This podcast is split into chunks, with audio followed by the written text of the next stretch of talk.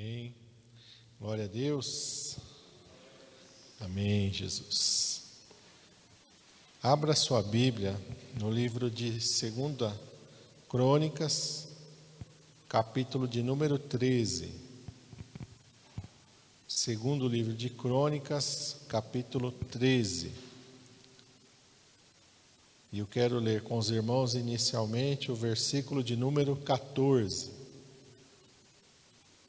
Segundo Crônicas 13, 14.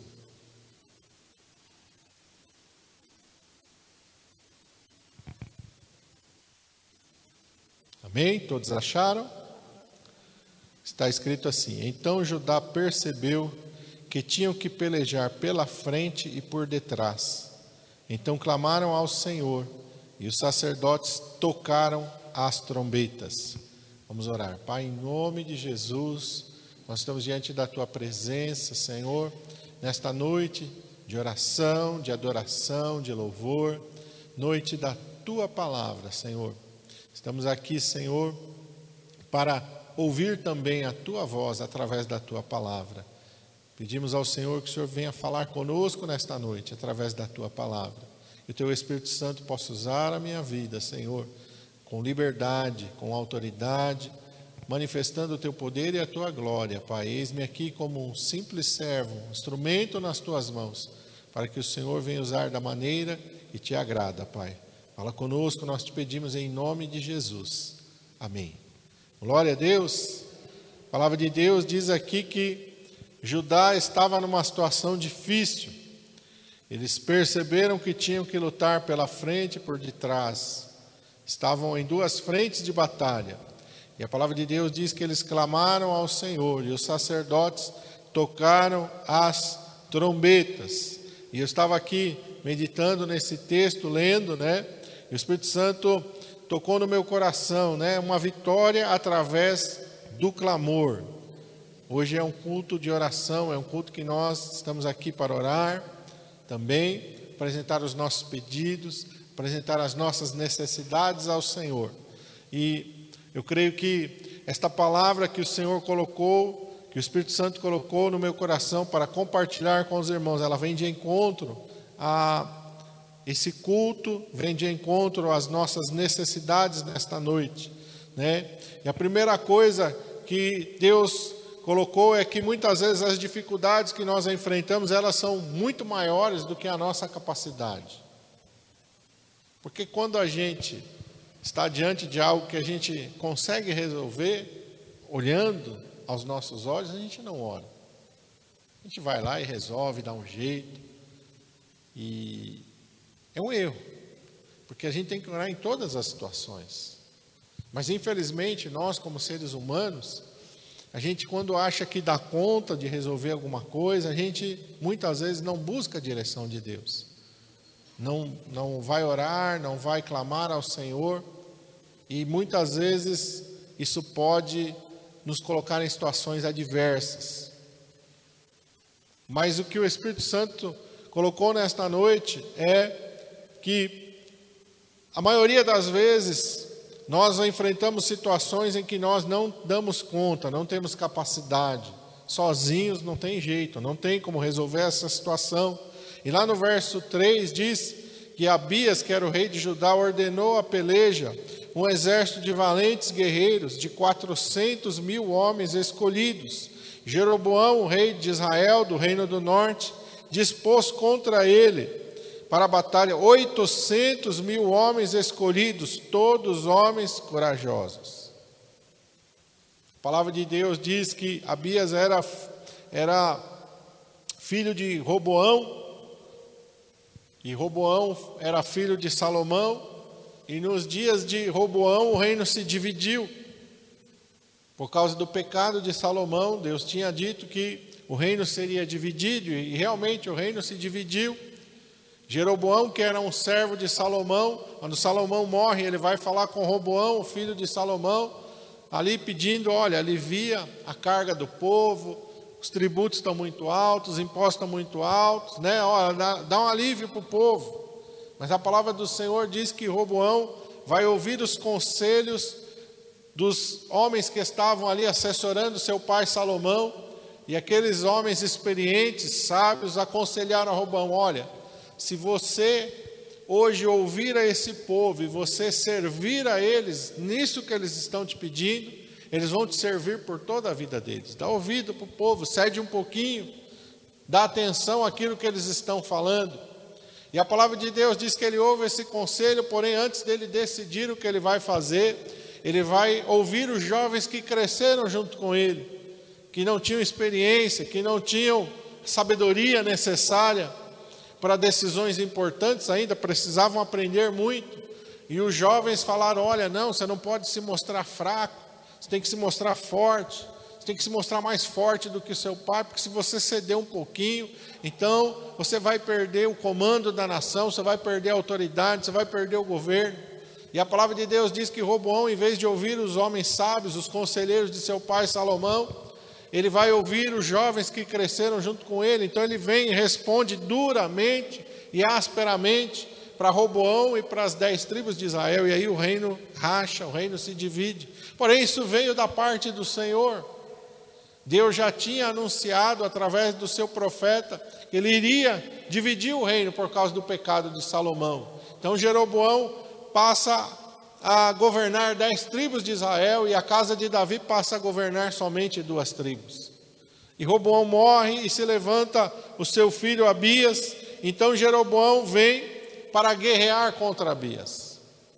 E a palavra de Deus diz que aqui ele tem um número muito superior, o dobro de soldados do que Judá. Porém, a palavra do Senhor diz que Abias era um homem temente a Deus, era um rei que temia ao Senhor. E a palavra de Deus diz que, mesmo ali, estando em menor número, ele não se amedronta, ele ordena os seus soldados, ele se prepara para a batalha, ele sai. A palavra de Deus diz que antes que eles entrem em guerra, em combate, ele levanta a sua voz e ele começa a falar, porque além do reino se dividir, a palavra de Deus diz que quando Jeroboão passa a governar as dez tribos, ele não quer que os seus súditos vão até Jerusalém adorar no templo do Senhor. Em vez de ser, se manter fiel ao Senhor, a palavra de Deus diz que ele constrói dois bezerros de ouro, um em Betel e outro em Dan, para impedir que os, o seu povo, os seus súditos, vão até Jerusalém. Ele passa a dizer: Olha, vocês não vão até Jerusalém adorar a Deus, não. Adora nesses dois santuários que eu levantei, adora esses bezerros de ouro. Isso foi causa de pecado para Israel. Então Abias se levanta e ele começa a falar e mostrar: Olha, pessoal, peraí. Vocês estão vindo contra nós e vocês estão confiando no que? Nos bezerros de ouro? Nós confiamos no Senhor nosso Deus, os sacerdotes de Deus estão no meio de nós, nós não nos desviamos, nós não abandonamos ao Senhor, nós continuamos adorando ao Senhor, e vocês estão servindo a deuses que não são deuses, aos bezerros de ouro, à idolatria, vocês cederam, vocês não vão ter vitória, vocês não vão prosperar. E a palavra de Deus diz que Jeroboão era alguém muito astuto, e a palavra de Deus diz que ele armou uma armadilha, uma emboscada, ele preparou uma estratégia. No verso 13, diz que enquanto Abias estava ali falando, Jeroboão armou uma emboscada para atacá-los pela retaguarda, de maneira que eles estavam em frente de Judá e a emboscada estava por detrás. Em vez de ele ser um homem que temesse ao Senhor, não, ele era um homem astuto ele deixou o temor do Senhor, ele deixou a confiança no Senhor e ele começou a usar da sua astúcia, uma astúcia demoníaca, uma astúcia satânica. Começou lá quando ele impediu que o povo fosse até Jerusalém para adorar. A palavra de Deus diz que ele expulsou os sacerdotes do Senhor. Mandou os sacerdotes do Senhor ir embora, porque a função do sacerdote, além de ministrar no templo, era ensinar ao povo também a lei do Senhor, a palavra do Senhor. Então ele sabia que os sacerdotes estivessem ali, eles iam pregar contra os bezerros de ouro que ele tinha levantado. Ele sabia que os sacerdotes ali iriam exortar ao povo a subir a Jerusalém e adorar ao Senhor. Então ele expulsa os sacerdotes. Ele manda os sacerdotes embora para o reino de Judá, para que então ele mesmo levante sacerdotes para os seus bezerros de ouro. Um homem astuto, que não confiou na palavra do Senhor, porque quando o profeta vem da parte do Senhor profetizar para ele: Olha, eu vou rasgar o reino da casa de Davi por causa do pecado de Salomão, vou dar a você dez tribos, e se você for fiel a mim, como Davi foi, eu vou levantar para você uma dinastia, uma casa semelhante a de Davi. Anda na minha presença que eu vou te abençoar, vou engrandecer o teu nome, vou abençoar a sua casa. Porém, a palavra do Senhor diz que quando ele assume o reino, a primeira atitude dele é levantar os bezerros de ouro. Porque a palavra de Deus diz que ele ficou com medo. No seu coração ele pensou: se esse povo agora for até Jerusalém para adorar ao Senhor, se esse povo continuar servindo ao Senhor lá em Jerusalém, logo eles vão se voltar para a casa de Davi novamente e vão me matar. Ele não confiou no Senhor. Ele deu ouvidos à voz do inimigo. Ele deu ouvidos ao medo, ele deu ouvidos à astúcia de Satanás. A gente nunca pode tomar nenhuma decisão movido pelo medo. A palavra de Deus diz que o perfeito amor lança fora todo medo. O medo não provém de Deus, o medo provém do diabo. E a gente não pode ser dominado pelo medo, a gente não pode agir pelo medo. Amém? palavra de Deus diz que aquele que teme não está aperfeiçoado no amor. Que amor é esse? É o amor de Deus. A gente não pode viver com medo. Ai meu Deus, é amanhã o que será, o que vai ser de mim? Ah, será que não, irmão? A palavra de Deus nos exorta a confiar no Senhor. Entrega o teu caminho ao Senhor, confia nele e o mais ele fará. Confia no Senhor, anda em fidelidade. Deus está cuidando da tua vida, Deus está cuidando do teu futuro. A palavra que ele profere, ele confirma. Aquilo que ele promete, ele cumpre ele faz. Então a gente tem que confiar no Senhor, confiar na Sua palavra. Mas Jeroboão se entregou à astúcia. Jeroboão se entregou a os espíritos malignos que estavam soprando as coisas, então ele está agindo aqui na astúcia, enquanto Abias está ali exortando o povo, está ali falando as coisas da parte de Deus, ele está agindo na astúcia. E ele faz uma emboscada, e ele prepara uma armadilha.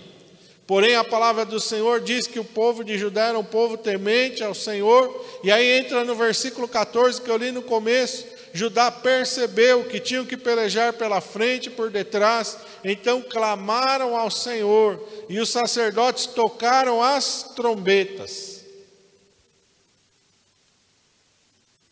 Judá poderia ter agido pelo medo, mas a palavra do Senhor diz que eles clamaram ao Senhor.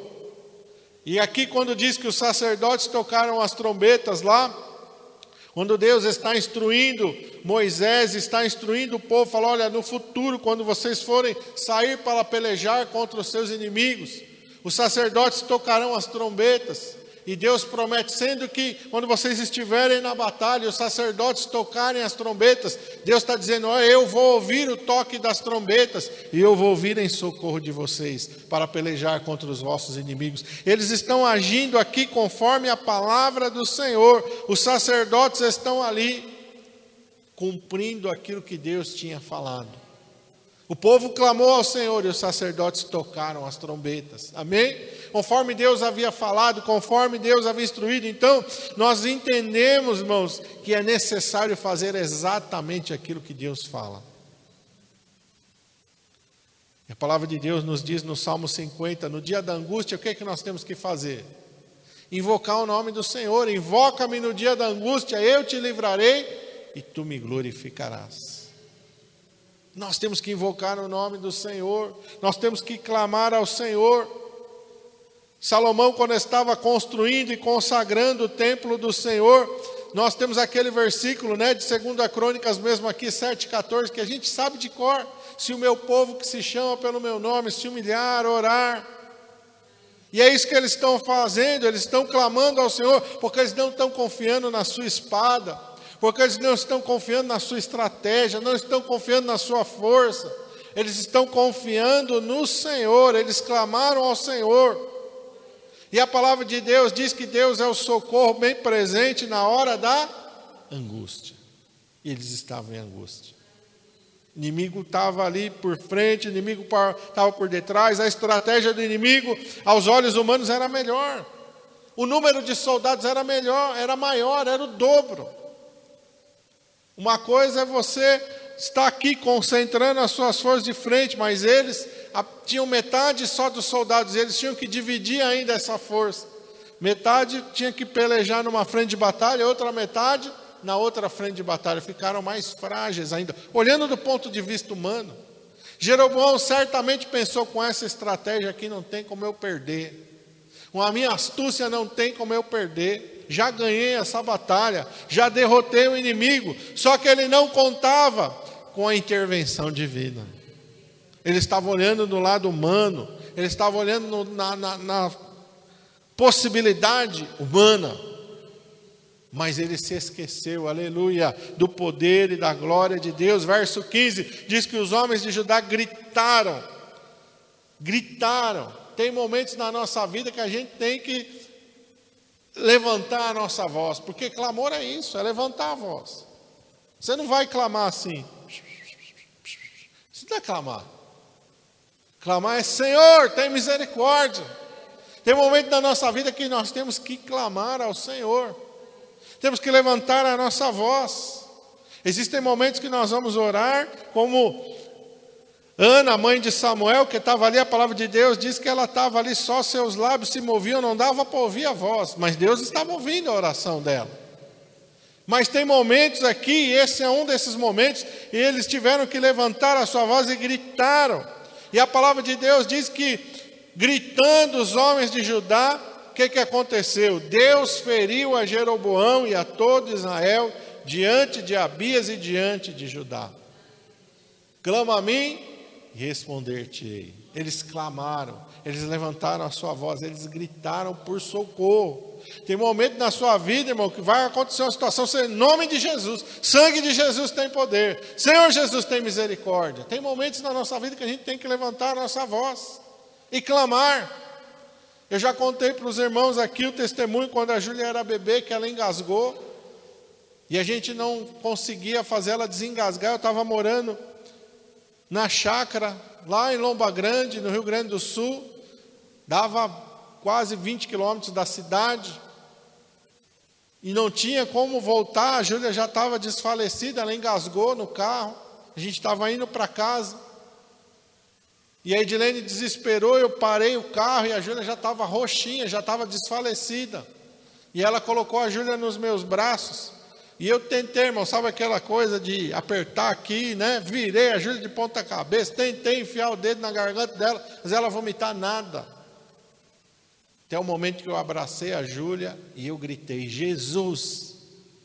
E quando eu gritei Jesus, aquelas salsicha que ela tinha engasgado, saiu voando. E ela puxou o fôlego, respirou, encheu o pulmão de ar. Foi a mão de Deus, no momento que eu clamei, no momento que eu gritei. Eu não tinha palavras ali, eu estava num desespero grande, só gritei Jesus, porque eu sabia que a Júlia poderia morrer. E a palavra de, e a palavra de Deus, ela se cumpriu ali na minha vida.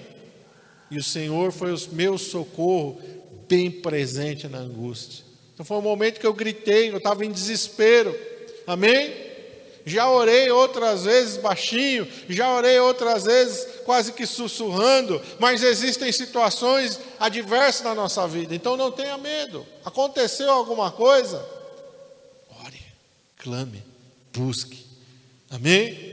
Tem momento que você vai ter que gritar, tem momento que você vai ter que, né, levantar a sua voz, em nome de Jesus. Quantas vezes dirigindo no trânsito, de repente alguma situação, em nome de Jesus, sangue de Jesus tem poder. E aí escapei de um acidente, escapei, né, ou olhando e vendo outros carros quase colidindo assim, clamei o nome de Jesus e graças a Deus não aconteceu. Então a palavra de Deus diz que no momento em que eles gritaram, Deus feriu a Jeroboão. Deus tomou a frente daquela batalha. Deus tomou a frente daquela guerra. Deus entrou na frente daquele batalhão, daqueles exércitos de Judá, na frente e atrás. E a palavra de Deus diz que Deus tomou ali a dianteira e Deus pelejou por eles e Deus feriu. Não diz aqui que eles venceram, diz que Deus feriu, Deus interveio. Deus entrou naquela batalha e Deus pelejou por eles. Essa experiência que eu tive com a Júlia, com certeza, eu vi a mão de Deus, Deus interveio, Deus interferiu. Então, esse é o nosso Deus, um Deus bem presente no momento que a gente precisa. Não é à toa que a palavra de Deus diz que o nome do Senhor Jesus Cristo é Emanuel. Ele é o Deus conosco, é o Deus presente é o Deus que não nos deixa, que não nos desampara, que não nos abandona. No momento que nós clamamos a Ele, no momento que nós nos voltamos para Ele, Ele tem resposta, Ele tem poder, Ele tem milagre, Ele faz o impossível acontecer. Verso 16 diz que os filhos de Israel fugiram diante de Judá e Deus os entregou nas suas mãos.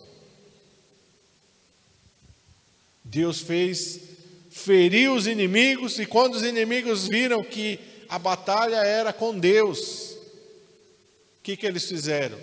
Começaram a fugir.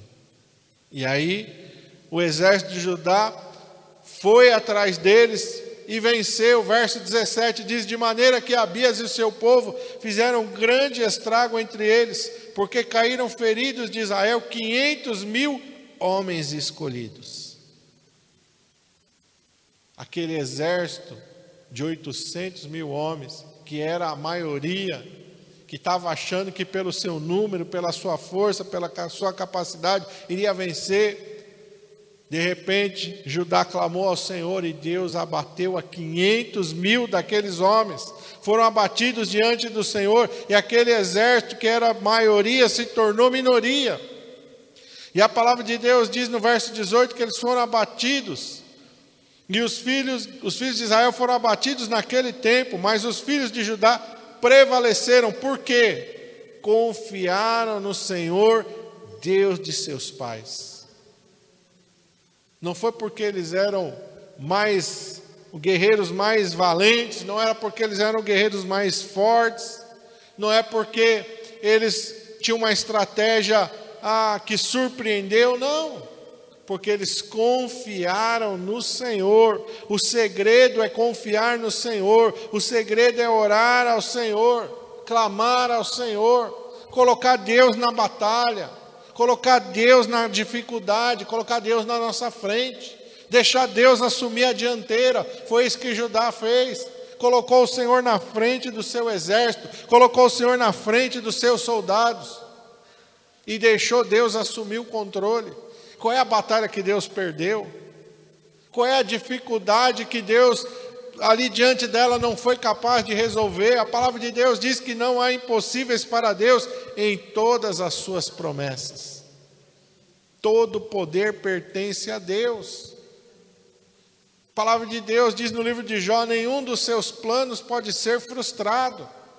Não tem nada que Deus não consiga fazer, não existe nada difícil para o Senhor, não existe nada impossível para o Senhor. Pode ser um exército, pode ser uma doença, pode ser um problema jurídico, pode ser o que for. Nosso Deus é Deus de poder, é Deus de milagre, é Deus de maravilhas, e nós temos que entender isso. Nós temos que confiar no Senhor. Quando nós confiamos no Senhor, quando nós clamamos ao Senhor, quando nós colocamos Deus à frente, certamente Ele vai manifestar o seu poder e a sua glória. Amém? Que Deus muitas vezes não age, é porque nós não oramos, não buscamos a direção, não colocamos Deus à frente.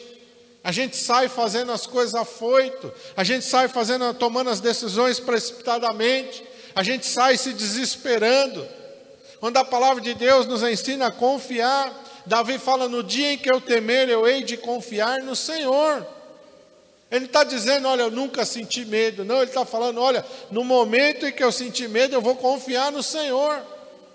Vocês acham que ele não teve medo quando ele viu o leão entrando no meio das suas ovelhas e pegando? Quem é que não ia ter medo diante de um leão? Ele não tinha espada, ele não tinha lança, ele não tinha escudo. ele só tinha uma funda. Ele teve medo, mas ele decidiu confiar no Senhor. Ele teve medo quando veio depois o leão, o urso. Ele teve medo quando ele estava ali diante de Golias, mas no momento em que ele teve medo, ele não deixou o medo dominar a vida dele. Ele confiou no Senhor e ele foi ousado, porque ele diz que quando o leão veio, ele pulou em cima do leão, agarrou o leão pela barba, pela juba. Ele não aceitou perder a sua ovelha.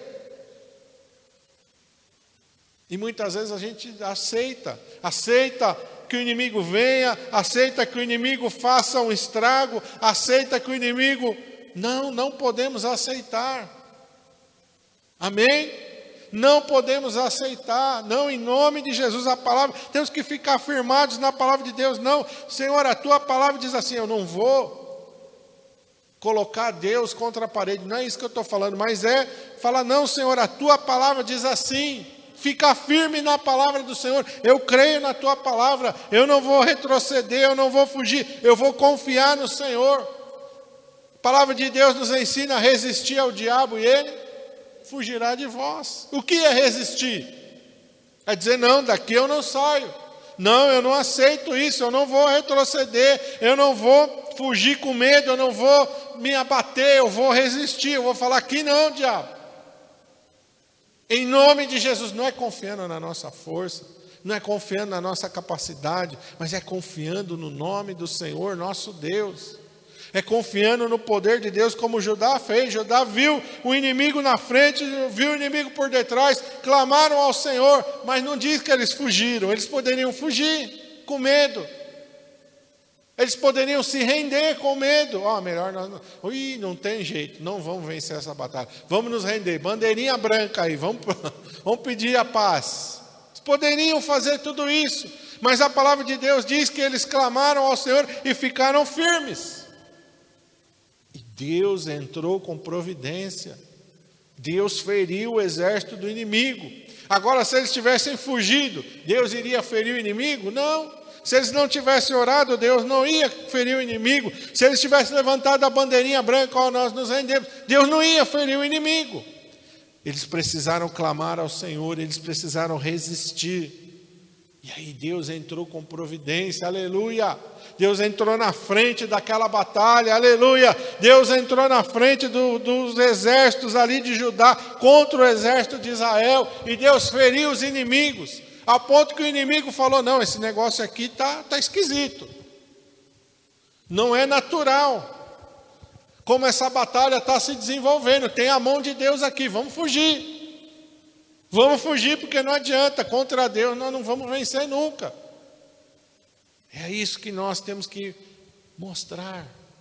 Quando Davi estava diante de Golias, Golias vem, a palavra de Deus diz zombando, ameaçando ele: Eu vou tirar a tua cabeça, olha, eu vou te esmagar, eu vou fazer e acontecer. Davi diz: Você vem contra mim com a lança, com a espada, com o escudo. Você está confiando nessas coisas. Eu, porém, vou contra ti, em nome do Senhor. Dizer, eu estou confiando em Deus. Eu não tenho espada, eu não tenho lança, eu não tenho escudo, eu não tenho nada em mim para te vencer, mas o meu Deus vai te colocar por terra.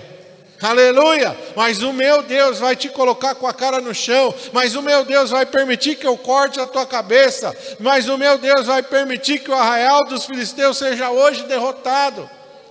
Davi não está confiando na couraça, porque a palavra de Deus diz que Saul, o rei, tentou emprestar para ele uma couraça, um escudo, uma lança tentou aparelhar ele para a guerra, e a palavra de Deus diz que Davi percebeu que aquilo iria atrapalhá-lo, iria atrapalhar ele, não iria ser bênção na vida dele, então ele tirou tudo e falou: Olha, eu vou levar somente o que eu uso lá no campo.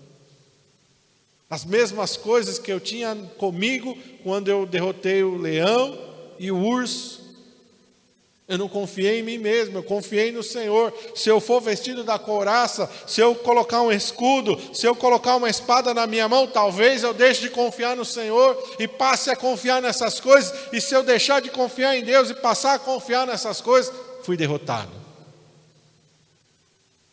Quem sabe a gente é derrotado e a gente não consegue vencer por causa disso Porque em vez da gente confiar no Senhor, a gente até ora, mas a gente ora assim, ó, Senhor, toca no coração de fulano, toca no coração de ciclano. Senhor, ah, se, se fulano me ajudasse, ah, se Beltrano me ajudasse, ah, se aquela. A gente está confiando no homem. Temos que confiar no Senhor. Ora para Deus. Se Deus tiver que mandar alguém para te ajudar, Ele vai mandar. Sem você dizer, olha, porque você fala, ó oh, Senhor, manda o fulano, aí o fulano vem, aí você vai fazer o quê? Glória a Deus pelo fulano. Você vai ficar, a glória você vai dar para o fulano. E a glória é de Deus. E muitas vezes a gente está orando errado. Muitas vezes a gente está colocando a nossa confiança não em Deus, mas nas pessoas. A gente fica pensando, Senhor, se isso acontecer, ah, então eu vou vencer. Não, não, não planeja nada. Entrega nas mãos do Senhor, Senhor, eu confio em Ti, eu não sei o que o Senhor vai fazer, eu não sei se o Senhor vai mandar alguém, eu não sei o que o Senhor vai fazer, mas eu confio no Senhor, aleluia. Eu vou esperar no Senhor, eu vou confiar no Senhor, eu vou resistir aqui, Senhor. Eu vou, eu não vou fugir com medo, eu não vou desanimar, eu não vou desistir, eu não vou retroceder, eu vou ficar resistindo aqui, Senhor, e esperar o teu poder e a tua glória se manifestar em meu favor. Quando a gente age desta maneira, aleluia, a vitória vem do Senhor. Davi declara isso. Não é a lança, não é o escudo, não é a couraça, não é a estratégia militar, não é o número de soldados, não é a força. Quem dá a vitória é o Senhor, é o Senhor que dá a vitória, é o Senhor. Muitas vezes a, a pessoa está ali, está passando por uma enfermidade, talvez está pensando no médico, está pensando se o médico tal, se o hospital tal. Não, irmão, coloque sua confiança no Senhor. Deus pode direcionar o médico, Deus pode abrir uma porta no hospital, Deus pode fazer isso, mas Deus também pode te curar sem você precisar de nada disso. Amém? Deus age de maneiras diferentes. Eu já vi pessoas e Deus abriu uma porta de um hospital, de um médico e ajudou, mas eu já vi muitos serem curados sem precisar nada. Amém? Somente confiando no Senhor. Eu mesmo. Já tive um problema sério de coluna, eu já testemunhei para os irmãos e o Senhor me curou. Um dia eu estava em casa, estava passando por uma crise terrível de coluna. Quem já teve problema de coluna sabe. Uma dor terrível, quando não conseguia nem mexer o dedinho do pé sem dor. Cada parte do meu corpo que eu mexia doía a minha coluna. A sensação era que tinha uma, uma faca encravada no meio da minha coluna. Cada movimento, aquela punhalada, aquela fisgada. E eu ali gemendo de dor, deitado no chão, porque eu não conseguia nem deitar na cama, porque qualquer mexidinha do colchão, meu Deus, misericórdia. Mas o Senhor estendeu a sua mão e me curou. Estava ali assistindo a televisão no domingo de tarde, mas não estava, estava só ligado ali no canal assistindo um culto, mas eu não estava com tanta dor quando estava prestando atenção no culto, eu não estava prestando atenção em nada. E minha esposa estava lá na cozinha, lá, de repente, eu na sala deitado no chão, de repente ela ouviu, falou: Olha, André, você ouviu o que o pastor falou? Falei, não. Ele falou que vai orar agora por pessoa que está com problema na coluna, fica de pé. Eu estava ali de frente da televisão, nem tanta dor que eu estava. Com muita dificuldade eu fiquei de pé. Eu podia falar, não, eu não vou ficar de pé, não. Ah, não, deixa eu aqui quietinho. Não, eu fiquei de pé. Coloca o pastor lá, coloca a mão na coluna, eu coloquei. Ora comigo, eu orei. Terminou a oração, ele falou: agora faz o que você não podia fazer. Em nome de Jesus. Não duvida, se você duvidar, Deus não vai operar. E eu falei, abaixar e tentar colocar a mão, né? No chão. Meu Deus, só de pensar doía. Só de pensar doía. Veio aquele pensamento, não faz, vai doer. E Deus usou aquele homem de Deus para falar: se você pensar que vai doer, não faz, que você não está com fé. Eu falei: não, eu estou em nome de Jesus. Abaixei, daquele dia em diante, nunca mais tive nenhuma crise de coluna. Nunca mais tive nenhuma crise de coluna. Sem nada humano, sem um tratamento, sem um remédio, o poder de Deus, a fé no nome do Senhor Jesus Cristo. Amém? Então eu sei que Deus pode curar a gente independente de qualquer coisa. Independente do médico, independente do hospital, independente do remédio, porque Ele fez isso na minha vida, porque eu provei isso na minha vida. No caso que eu contei aqui antes da Júlia engasgada, eu provei do Senhor, e a palavra de Deus diz: provai e vede que o Senhor é bom.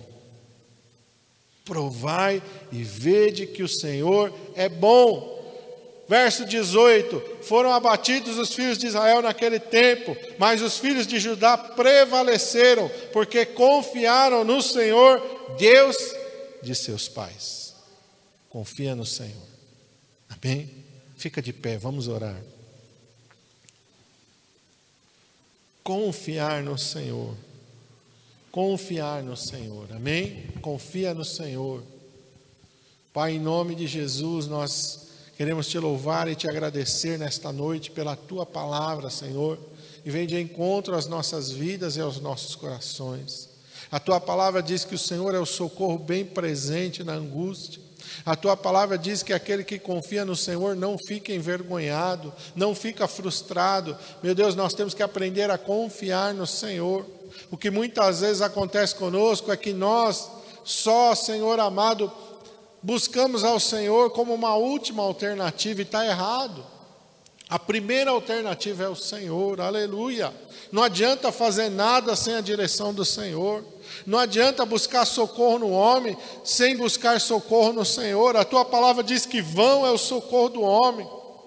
A tua palavra diz: Maldito o homem que confia no homem e faz do braço da carne o seu socorro, o seu refúgio, a sua fortaleza. Não tem jeito. O homem é limitado, o homem é impotente.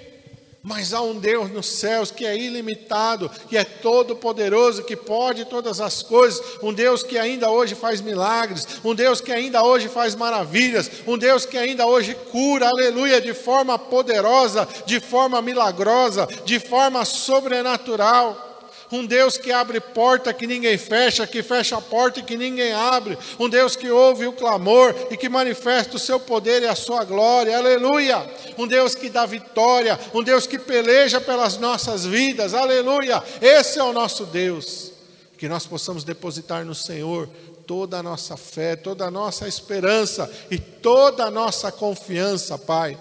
Oh Deus maravilhoso e santo, cobre-nos com teu sangue, nos guarda, Senhor, e nos livra de todo mal. Guarda a nossa entrada e a nossa saída, desde agora e para sempre. Nós te pedimos em nome de Jesus. Amém. Glória a Deus.